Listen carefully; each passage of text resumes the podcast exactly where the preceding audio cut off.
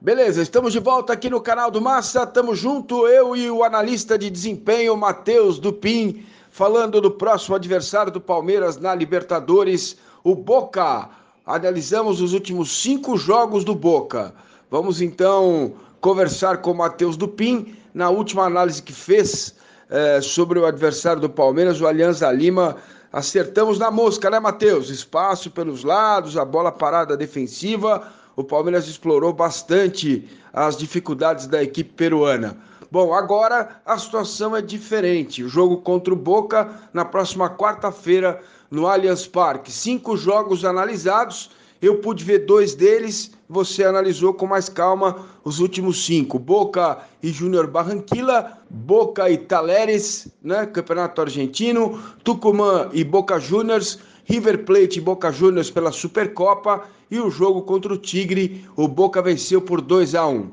Matheus Dupin, vamos começar com os destaques da equipe é, do Boca, Christian Pavon, é craque, hein, moleque, é bom de bola o meio-campista volante Vilmar Barrios e o Pablo Pérez, que também é jogador de meio-campo, já experiente, capitão da equipe. Beleza, Matheus? Vamos falar então desses destaques individuais do Boca. Beleza, massa. Prazer estar com você novamente aqui no canal. Os três jogadores citados estiveram na última data FIFA em suas respectivas seleções.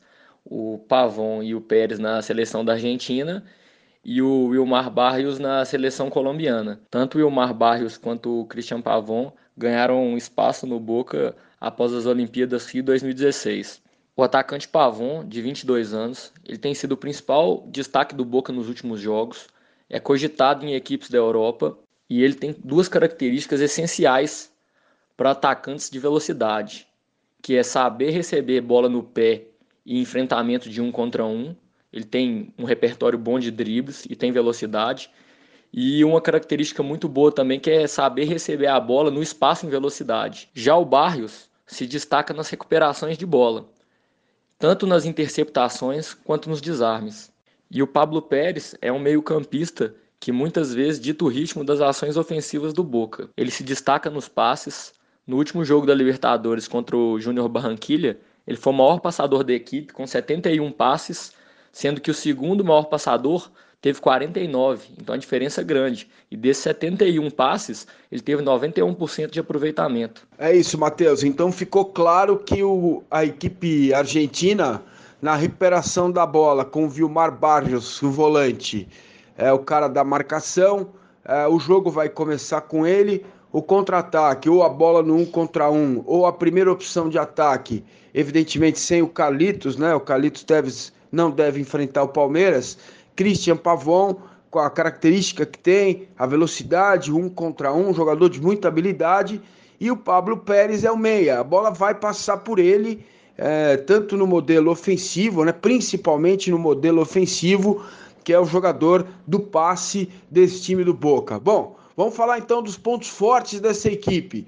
É, o time que nas ações em que recupera a bola, transição ofensiva, jogo vertical em velocidade, foram os pontos que você destacou e eu gostaria que você falasse um pouco sobre essa questão dos pontos fortes desse time do Boca Juniors. Quando defende seu campo, normalmente o Boca não volta com todos os jogadores atrás da linha da bola. Ele costuma deixar um, dois ou três jogadores já sendo opção de primeiro passe após a recuperação da posse da bola. Após recuperar a bola sem pressão adversária, a equipe costuma ter boas opções para contra-atacar, principalmente com o atacante Pavon recebendo em velocidade a bola no espaço.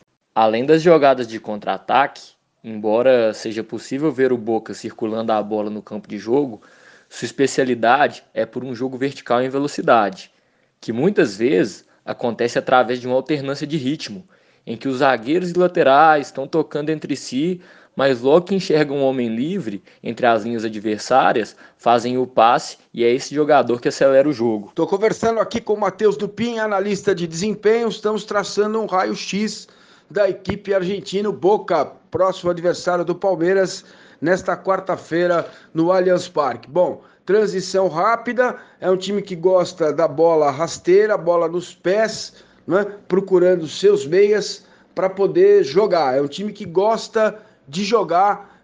Acho que é isso, ficou claro percebemos. Agora, eu queria saber de você quais são os problemas defensivos desse time, como ele se defende, aonde o Palmeiras pode procurar brechas para fazer o gol, para ganhar o jogo na quarta-feira, Matheus. Normalmente o Boca não se defende com todos os jogadores atrás da linha da bola em seu campo defensivo. Então, o Palmeiras pode ganhar vantagem e desequilibrar o sistema defensivo adversário através das laterais do campo, principalmente do lado que estiver jogando o atacante Pavon.